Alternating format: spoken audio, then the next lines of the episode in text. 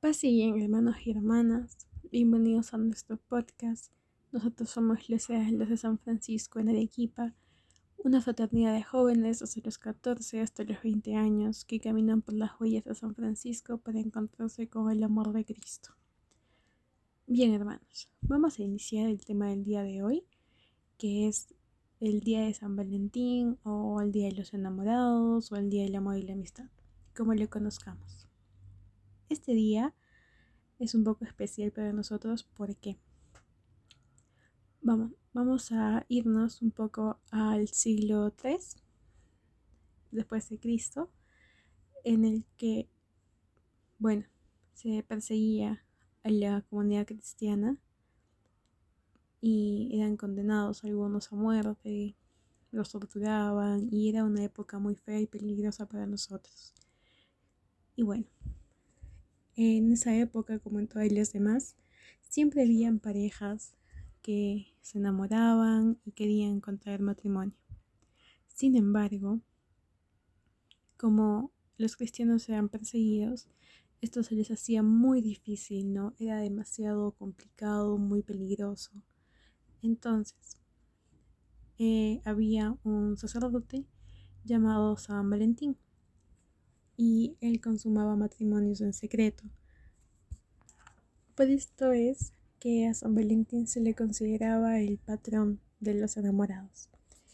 Bueno, tomando este tema, hermanos, vamos a hablar un poco sobre el enamoramiento en nuestra etapa, ¿no? Que es adolescencia y juventud. Bueno, hermanos, eh, para empezar, en nuestra fraternidad lo que se les aconseja es tener un asesor de parejas, un asesor espiritual. ¿Por qué?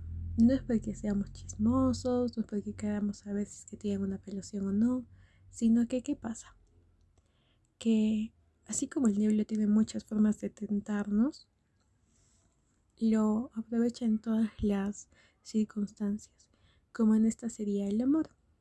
Entonces, nosotros lo que buscamos es protegernos, ¿no? Vivir nuestra castidad, la obediencia y si es que digamos nosotros seguimos con alguien que no respete nuestras creencias, nos va a empujar a cometer pecados, a quizás mantener relaciones prematrimoniales, cosa que sabemos que está mal, ¿no?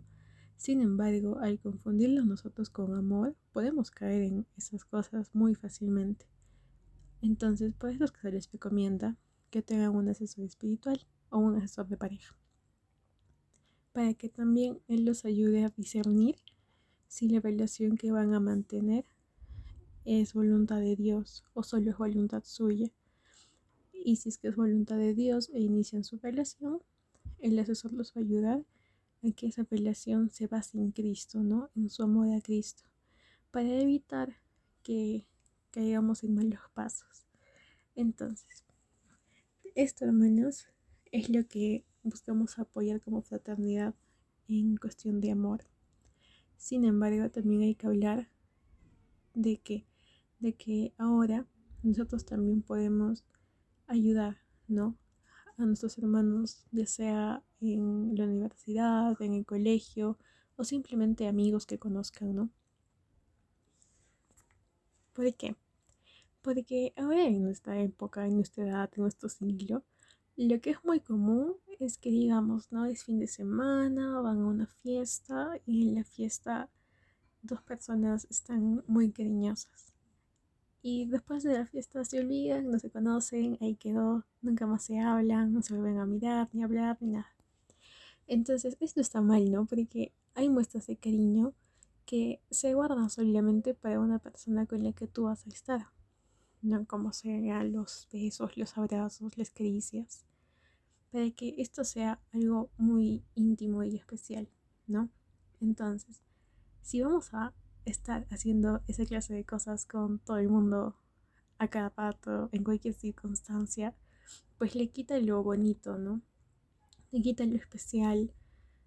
Y eso está mal, porque debemos guardarnos, ¿no? O sea, si no podemos guardar esas cosas para una persona que queramos mucho y sea especial para nosotros, ¿cómo se supone que vamos a guardar nuestra castidad? No, o sea, es algo mucho más complejo.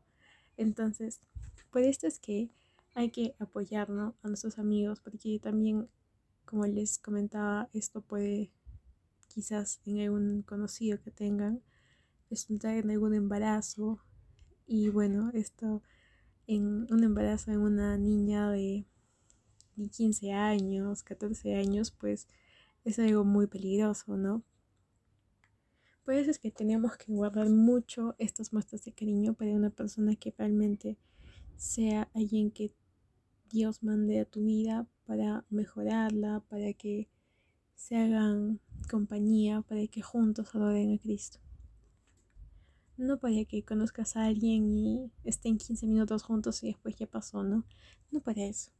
Entonces, hermanos, tenemos que tener en cuenta que el amor, el enamoramiento en nuestra etapa, tiene que basarse también en los principios franciscanos que tenemos nosotros, como la castidad y la obediencia, ¿no? Y la obediencia, ¿por qué? Porque, como les comentaba, tener un asesor espiritual, un asesor de pareja es muy importante.